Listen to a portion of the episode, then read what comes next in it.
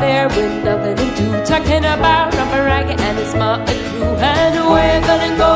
Where you gonna sleep tonight? Hey, you singing songs, thinking this is the life. And you wake up in the morning and you have a twice the size. Where you gonna go? Where you gonna go? Where you gonna sleep tonight? Hey, singing the songs, thinking this is the life. And you wake up in the morning and you have a twice the size. Where you gonna go? Where you gonna go? Where you gonna sleep tonight?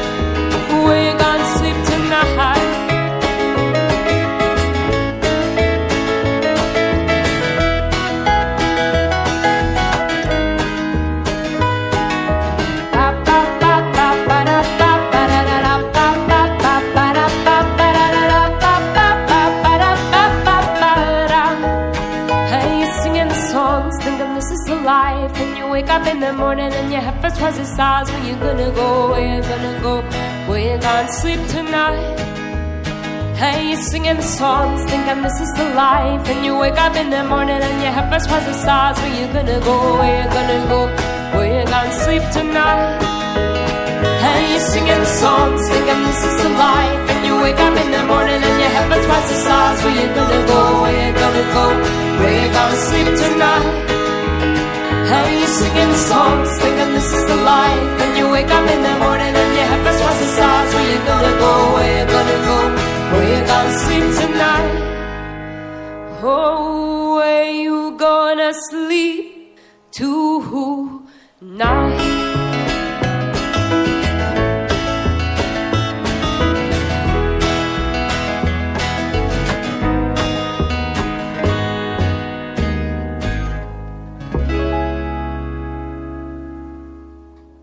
Estamos con Hugo Batione aquí.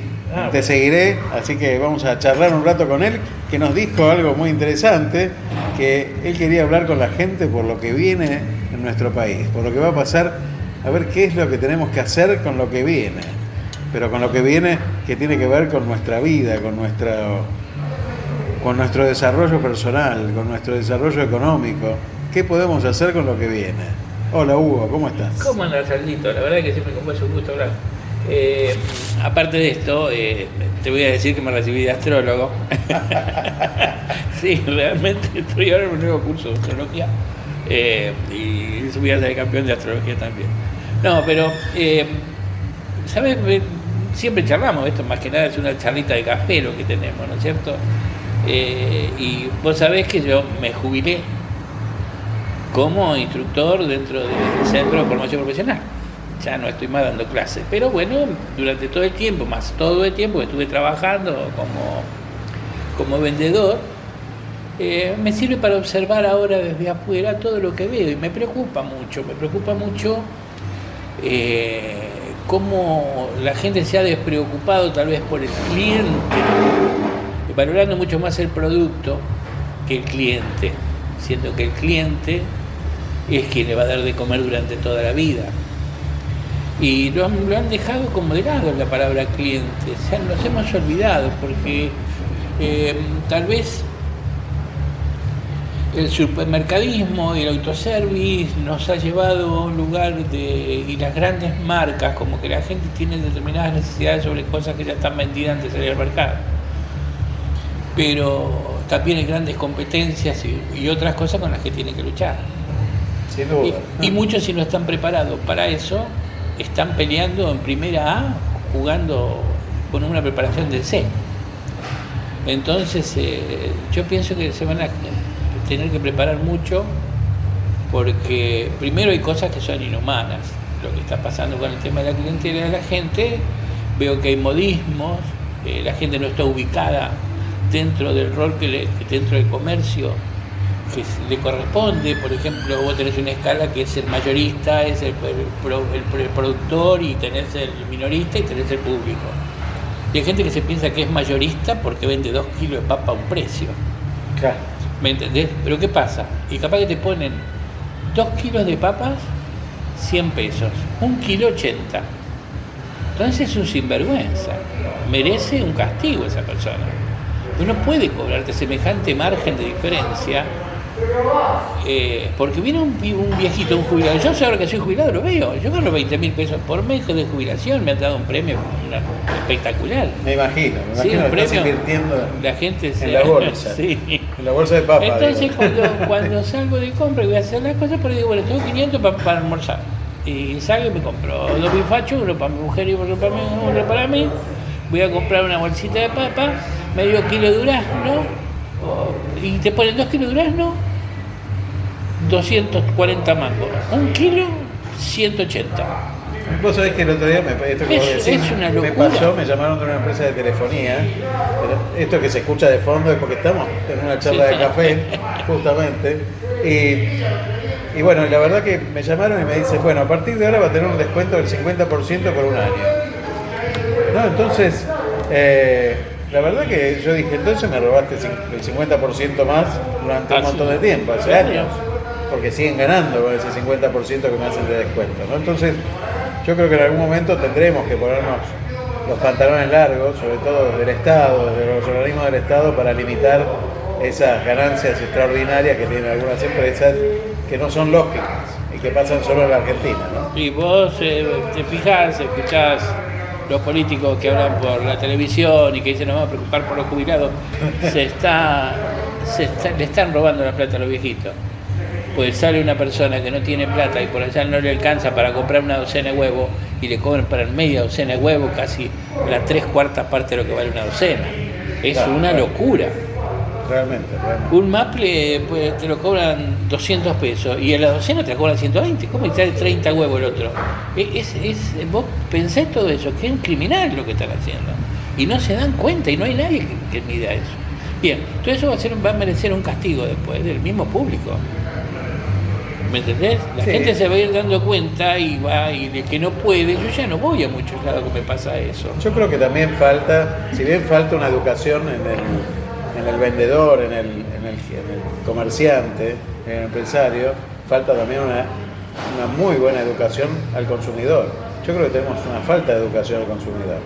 Eh, eso, también alguna autocrítica en mi caso, uno se comporta a veces mal como consumidor sin tener el cuidado correspondiente. Yo siempre me acuerdo de, de Lita de Lázari que decía camine, señora camine. Y la verdad que tenía razón, ¿no? Y uno no camina, uno va a la oferta, a la góndola, a la cabecera de la góndola y termina comprando siempre las ofertas, por más que alguien le haya enseñado alguna vez que ojo con eso porque son engañosas las ofertas. Digo, nos falta, creo yo, una formación también como consumidores, me parece, ¿no? Sí, sí. Realmente, eh, en el tiempo que estaba enseñando yo supermercadismo, merchandising eh, o diseño para exhibición de productos, eh, las normas para la autoventa o la autocompra, que es lo que pasa dentro de un supermercado, eh, hay toda una estrategia armada de tal forma que hasta las ruedas de los carritos son más pesadas para que vos tardes más en dar la vuelta, ¿no es cierto? Y te cueste más y te estés más tiempo adentro. Te abren una sola caja cuando está lleno el mercado para que haya y te rodean de, de golosinas. de golosinas y cosas para que vos te vayas surtiendo y un montón de cosas y estrategias que se preparan. Pero eso está todo, está todo idealizado, preparado ya con una estrategia única. Lo que pasa es que el negocio chiquitito no tiene el menor conocimiento de todo eso. Ninguna estrategia. Está todo al revés. O sea, los negocios tienen las entradas al revés, porque tiene toda una lógica.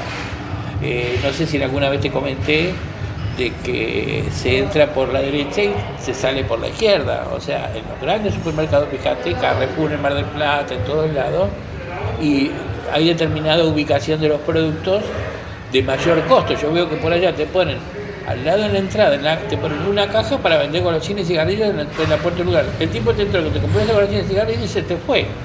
Claro, exactamente. Eso tendría que estar al fondo y que pegue toda la vuelta y después se venga. Claro, es necesario que camine y Eh, recorra. Bien, o sea que son todas estrategias que algunas, claro, lo ponen para que les quede cómodo al que está vendiendo, no para Sí, a mí.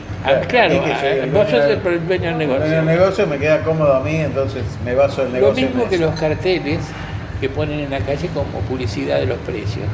Pero si compre mejor precio, mejor calidad, dice, dos kilos de papa, 100 pesos. Y un kilo a 50, ¿no sería mucho más atrayente? ¿No se dan cuenta que la gente no ve, ve los 50, no ve lo cuánto es un kilo, 100 gramos, 200 gramos? Se les pasa de largo. Mira, algo que yo vi que, están haciendo algunos comercios es poner frases.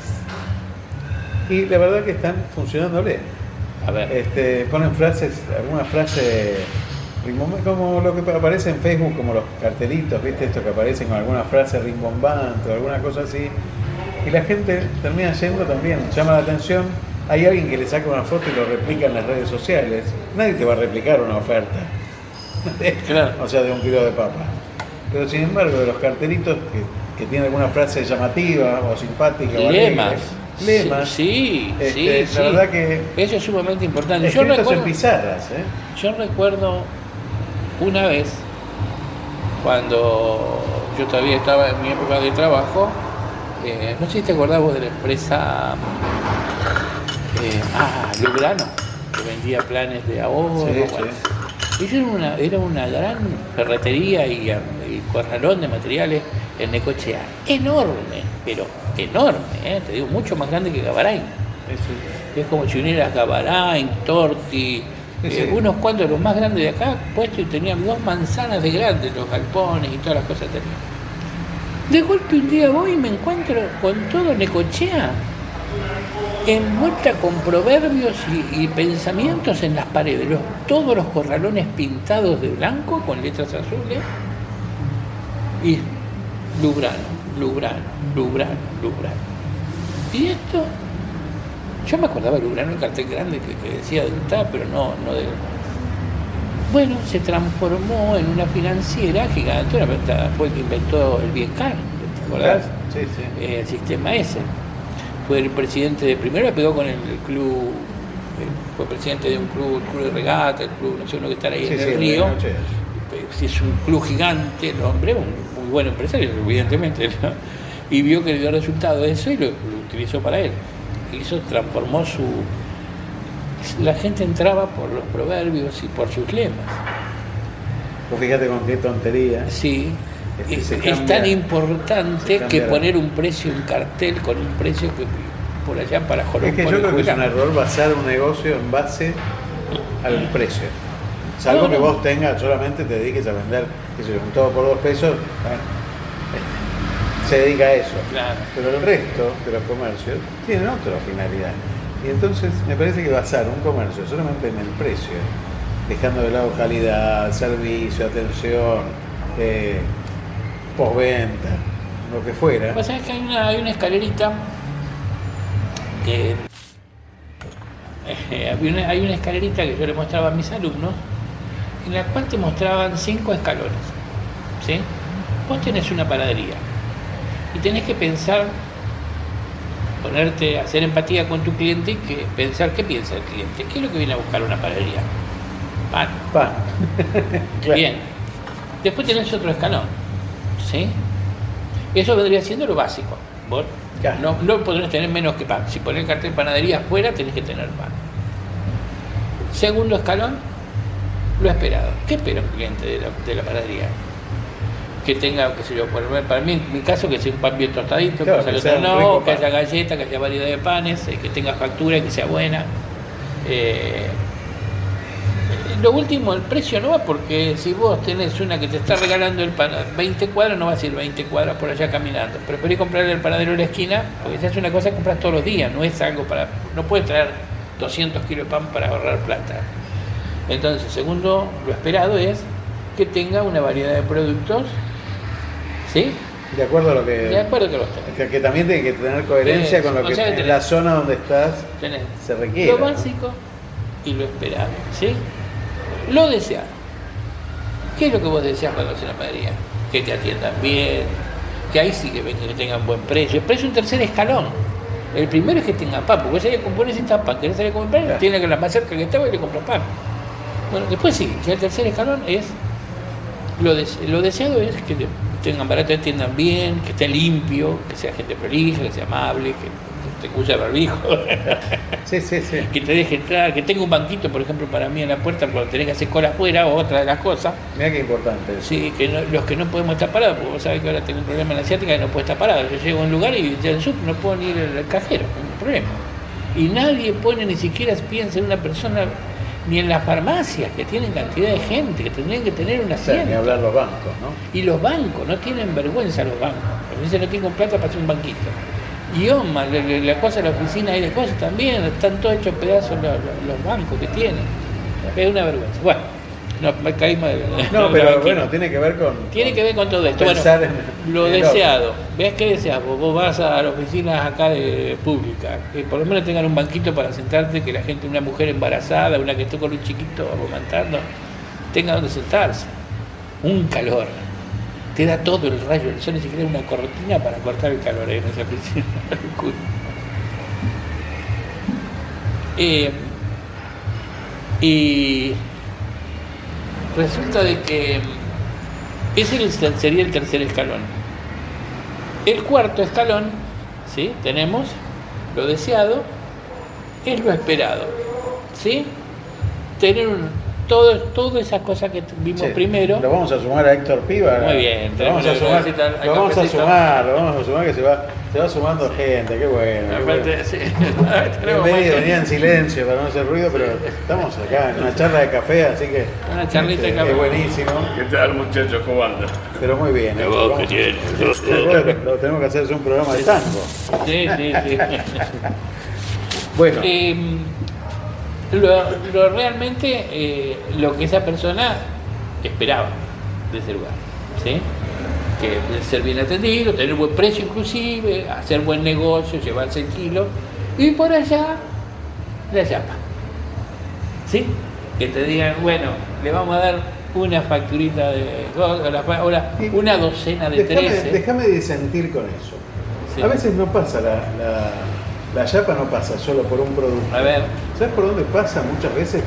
Mira, yo tengo un, un empresario amigo que, que tiene esta iniciativa cuando contrata a los empleados. Le dice, ustedes en la calle, es este tuyo. Este, en la calle, disculpa, le tomé el agua. ustedes en la calle eh, también están en la empresa. Claro. Son la imagen de la empresa. Y cuando ven a una persona en la esquina para cruzar la calle, la dejan pasar. Y cada vez que se va alguien del negocio, le dicen que tengan usted un muy buen día. ¿no? Bien. Mirá qué detalle tonto, Bien. pero esa es una yapa. Perfecto. también. También es una yapa, no tiene que ser un producto. No tiene que Bien. ser un producto. Bien. Mirá vos No, con qué es- tonterías. aparte felicitarlo por la compra que hizo. Dios quiera que compre un buen sándwich Que lo con- disfrute. con- y que lo Claro. El pan cada vez lo hacemos más rico para usted. Mira, hay un- hay Nos un- preocupamos un- por usted. Hay un comercio en Mar del Plata que se llama Ricas Migas, que de paso le paso el chivo. La verdad que eh, los conocí justamente consumiendo. Y tienen su negocio en su casa, tienen este, la elaboración de sándwiches de miga para mí los más ricos que hay. Eh, y realmente el trato que tienen y la atención es fantástico. Es espectacular. Este, entonces, más allá de que el producto es fantástico y que es riquísimo, el trato que tienen, las formas que tienen, Bien. el detalle que tienen, hace que uno quiera volver. Y ahora había un último piso. Ah, bueno. donde llegás con la banderita, ¿viste? Y Claro. saltás y bailás ahí arriba. Que es lo no esperado. ¿Sí? Es lo que vos no esperás que te sorprende. Porque si yo pongo hoy eh, factura docena de 13, está esperado porque vos entras a comprar una Claro. docena de 13 a determinado precio. Dos kilos de papa 100 pesos. Está esperado que vos le tengas que hacer ese precio. Ojo. Y puedes jugar en contra, como con el queso que te conté. Sí, sí, tendrían que, Que, que esté el cartel llama- y no esté el queso. Eso legalmente se llama oferta. Sí. Y cuando vos no cumplís la oferta, Bien. tenés que darle un producto que sea ahí- más calidad al mismo Hasta ahí precio. está lo esperado. Pero también está lo no esperado. ¿Sí? Que es que esa persona se acuerde de vos el día de tu cumpleaños. ¿Me entendés? Totalmente. Que te salude cuando te vas y te desee lo mejor. O que te ponga algún cartelito, gracias por visitarnos, que era lo que estábamos hablando, dentro del paquetito una vez que te lo envuelve. Porque se habla mucho del tema de la, otra cosa, la bolsita, otro tema que te cobran las bolsitas, 5 mangos cada Claro. bolsita. ¿Cuánto vale, Héctor, una bolsita? Y un paquete de la bolsa camiseta común está eh, 140, 150 pesos. Paquete de 100. 100 bolsas. De 100 bolsas. Uno con A cinco 50, pesos. uno a 5 pesos son 4 pesos. No podés ganar sobre un servicio. Están pegando 4 mil pesos, ¿no? O sea, si yo las cobro 4 pesos, son 4 mil pesos que me saldrían Claro. contra Cua- 100 no, 400 serían.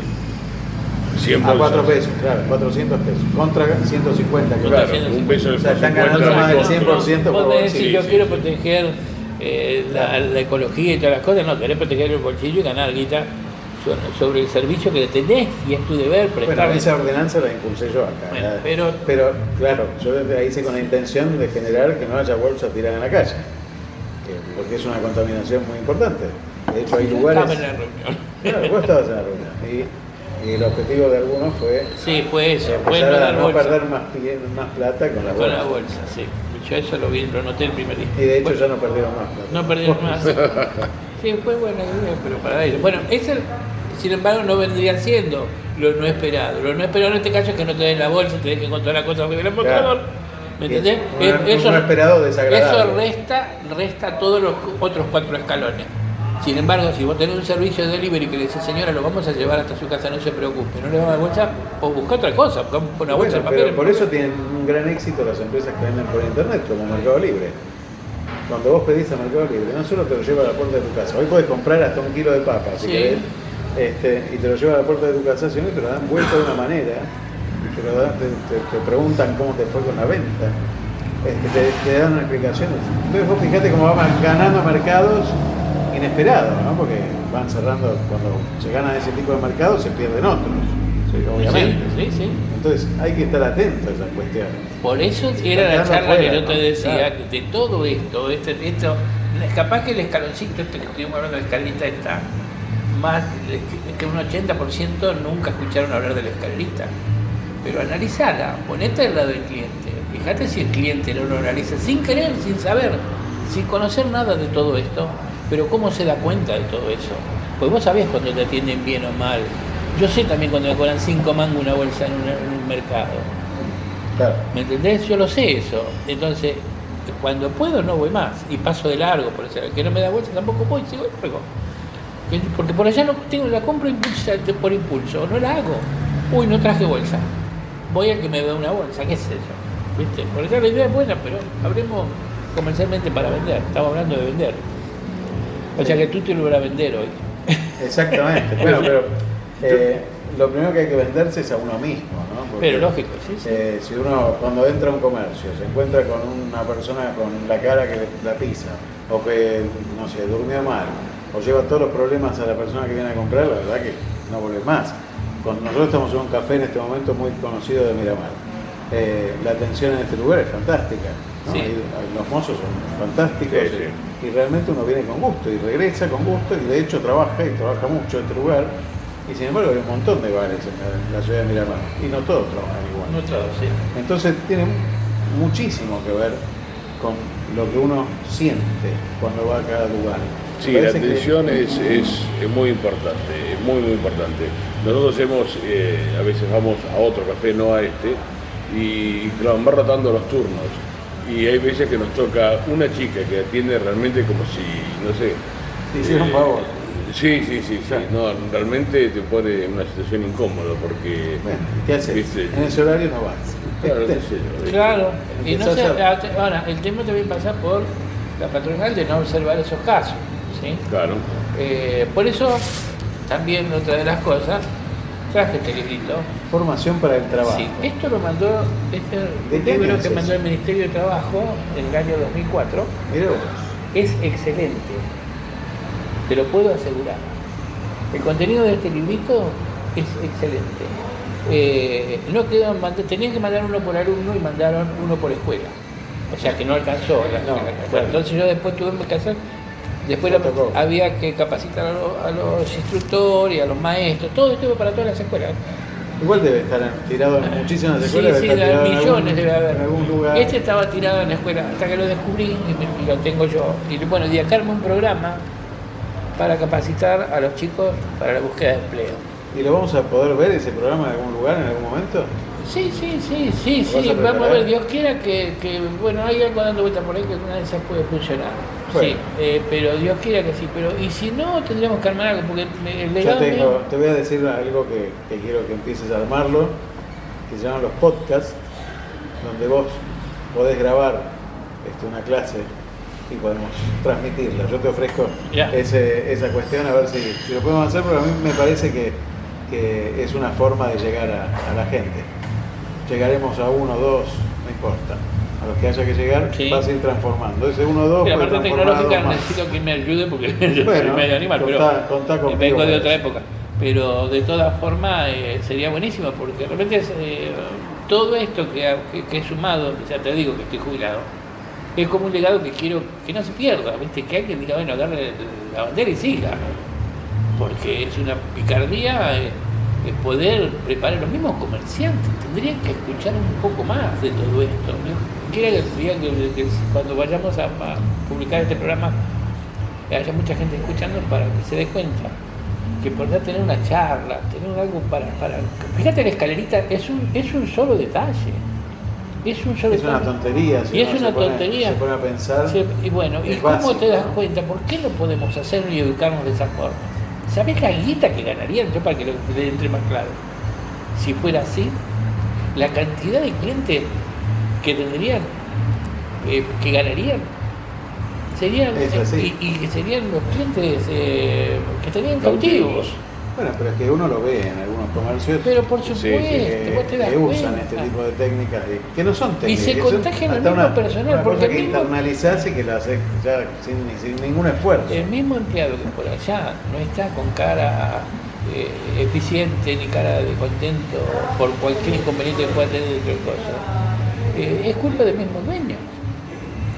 Y, y vamos a entrar ahora en este tema. Si tenemos tiempo, sí. Estamos, sí, tenemos Bueno, cinco bien, minutitos más. Bueno, bien. Esta formación para el trabajo tiene que ver mucho con la parte de recursos humanos. ¿sí?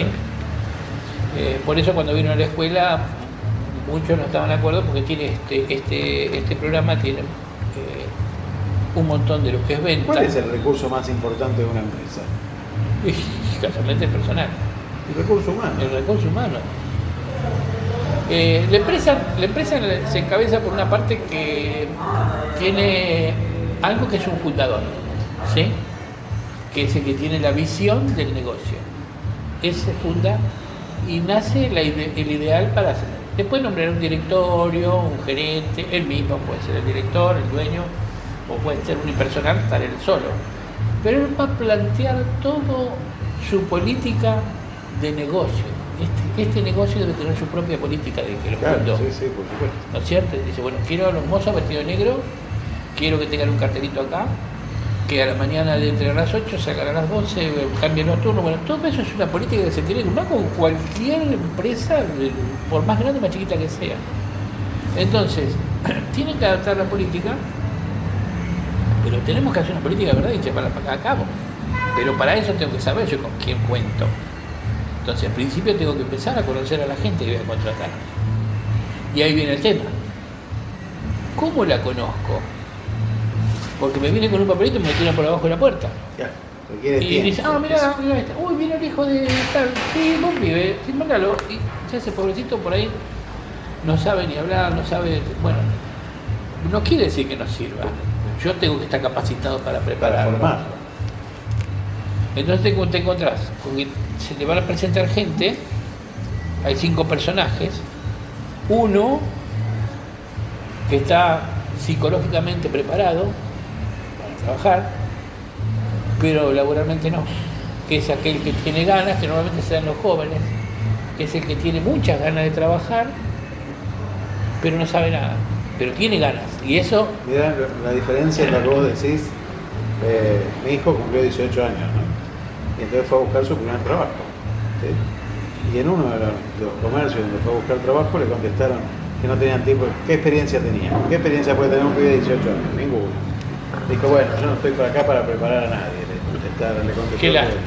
No, bueno, por supuesto, ¿no? Pero el golpe que recibe, que recibió él en su primera experiencia es horrible.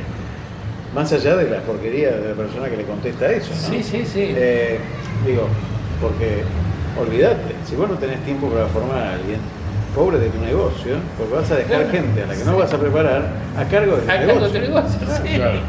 Gente Este- sin preparación, que es lo Sí, peor. sí. Eh, Entonces eso... Bueno, eso es no tener, eso es no tener Sí, visión sí. de, de fundador, de empresa. ¿Sí? Por eso si cualquiera pone un kiosco, pone un negocio, pone una cosa, y vos lo ves que ya está cayendo y viene la puerta.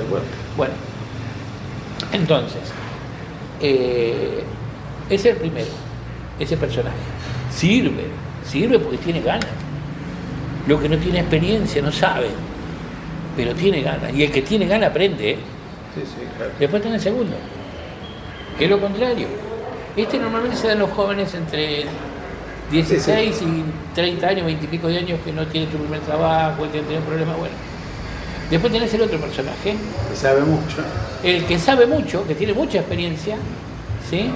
O sea que laboralmente tiene una preparación tremenda, pero psicológicamente está gastado. Que soy yo, por ejemplo. No, yo Eh, no, yo te quisiera. Eh, Pero son muy caros. Sí, sí soy carísimo. Eh, ¿Qué te iba a decir? Es- Está ese que, ¿cómo es? Que ese, si vos sos un buen empresario, tenés que devolverle las ganas. Claro, me Que el tipo haga, que, que sepa desarrollar, porque una persona cuando está, eh, es algo que muchas veces hablamos con mi, acá con mi amigo, eh, respecto a las depresiones y demás. Eh, una persona cuando se cae, eh, está bueno tener un amigo que uno Que le dé te una levante, mano que te claro. levante, bueno, pero qué bueno que es levantarse solo, ¿viste? Poder sacar las fuerzas de abajo. yo creo que el gran secreto de la- del buen amigo Sí. o del buen jefe es ayudarlo a levantarse, pero que él no se dé cuenta. que Bueno, ahí está, está bien, está bien, sí, sí, ahí está, también, está bien, Porque está bien. Obviamente uno es difícil que se levante solo. Porque ¿sabes lo que pasa? Porque si no termina frustrante, porque pucha, me caigo 10 veces y 10 veces me van a tener que levantar. Entonces es medio broma. Entonces, eh, el tema pasa por ahí. Ese, que ya está gastado, pero tiene conocimiento, lo voy a usar para prepararme a ese otro que estaba con ganas, para que le dé las ganas, ¿no es cierto? Y que me ayude, ponerlo a mi lado. Bien. Y después está la estrella el que está psicológicamente preparado Y que tiene ganas y sabe. Entonces se lo tengo que cuidar. Ese es el más difícil de encontrar. El- no, pero ese- eso normalmente se forma dentro de la empresa. Es muy difícil encontrar un tipo que Claro, te venga, Que venga y que caiga. porque es peligroso también. Porque un tipo que te viene con toda esa formación y toda esa carga de conocimiento, te trae un montón de, de conocimientos de afuera, de, aprendidos en otra empresa, tu empresa, pero también te trae las mañas. Ahora, hoy hay una, una forma de empleo distinta, creo yo. Si bien las cuestiones básicas son iguales de, de todos los tiempos, hay unas, unas cuestiones que son distintas. Por ejemplo, a través de esta pandemia apareció el teletrabajo. Claro.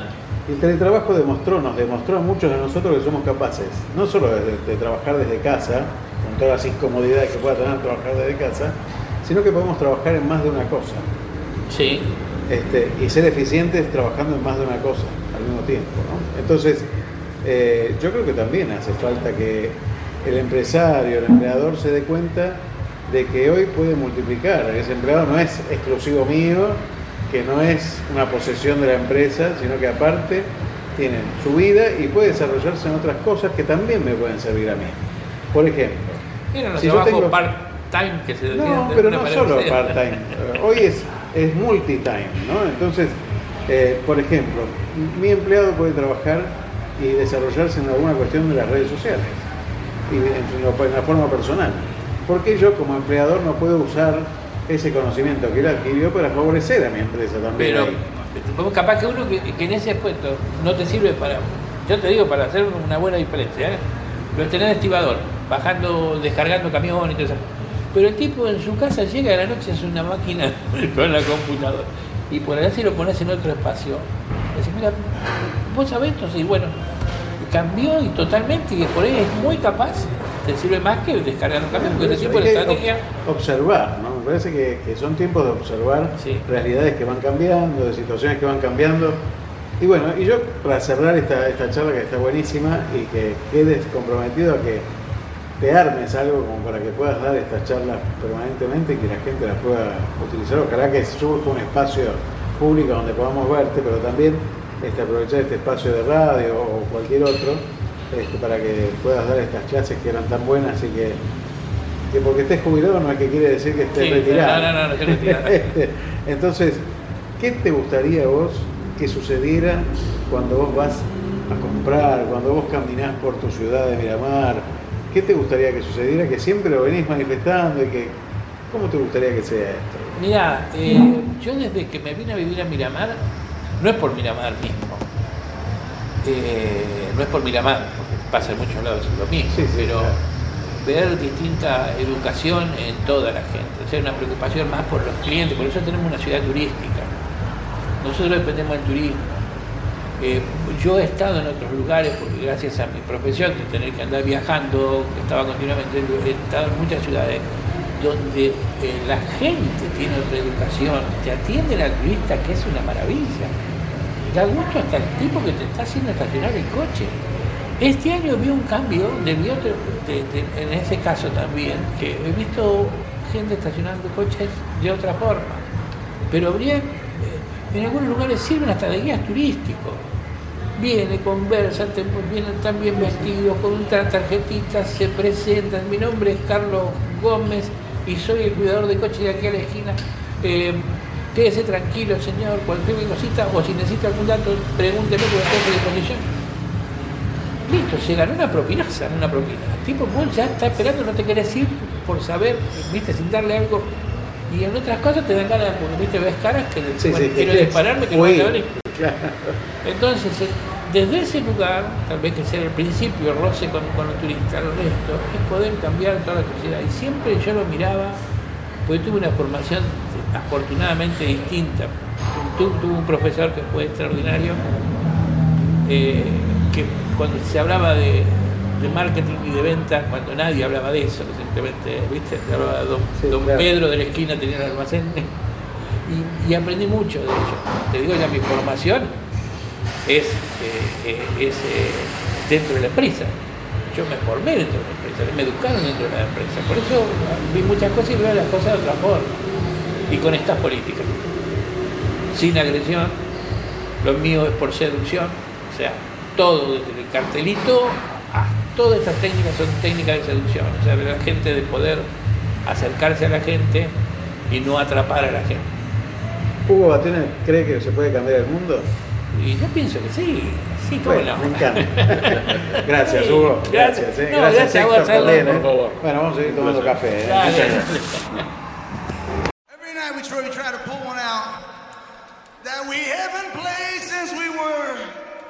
I don't know, 16. If maybe ever. Y en homenaje por el Día Internacional de la Mujer, la Mutual Cultural Círculo Italiano Joven Italia te invita a la exposición Homenaje a la Mujer a partir de las 19 horas el día 8 de marzo. La misma va a permanecer abierta durante el mes de marzo de lunes a viernes de 16 a 20-30 horas y los sábados de 17 a 20 horas. La entrada es apta para todo público y gratuita y se respeta, por supuesto, el protocolo por COVID-19. La mutual del Círculo Italiano Joven Italia se encuentra en la calle 24, 1214 de la ciudad de Miramar. Y una de las expositoras es una gran amiga nuestra que va a estar este lunes ahí en el Círculo Italiano y es Mabel Anderson de Fin exponiendo sus obras, hermosas obras, y bueno, transmite su corazón a través de sus obras. Así que los esperamos el día lunes 8 de marzo ahí, en el Círculo Italiano Joven Italia de Miramar. Maybe I'm a little overambitious. Give me a cable.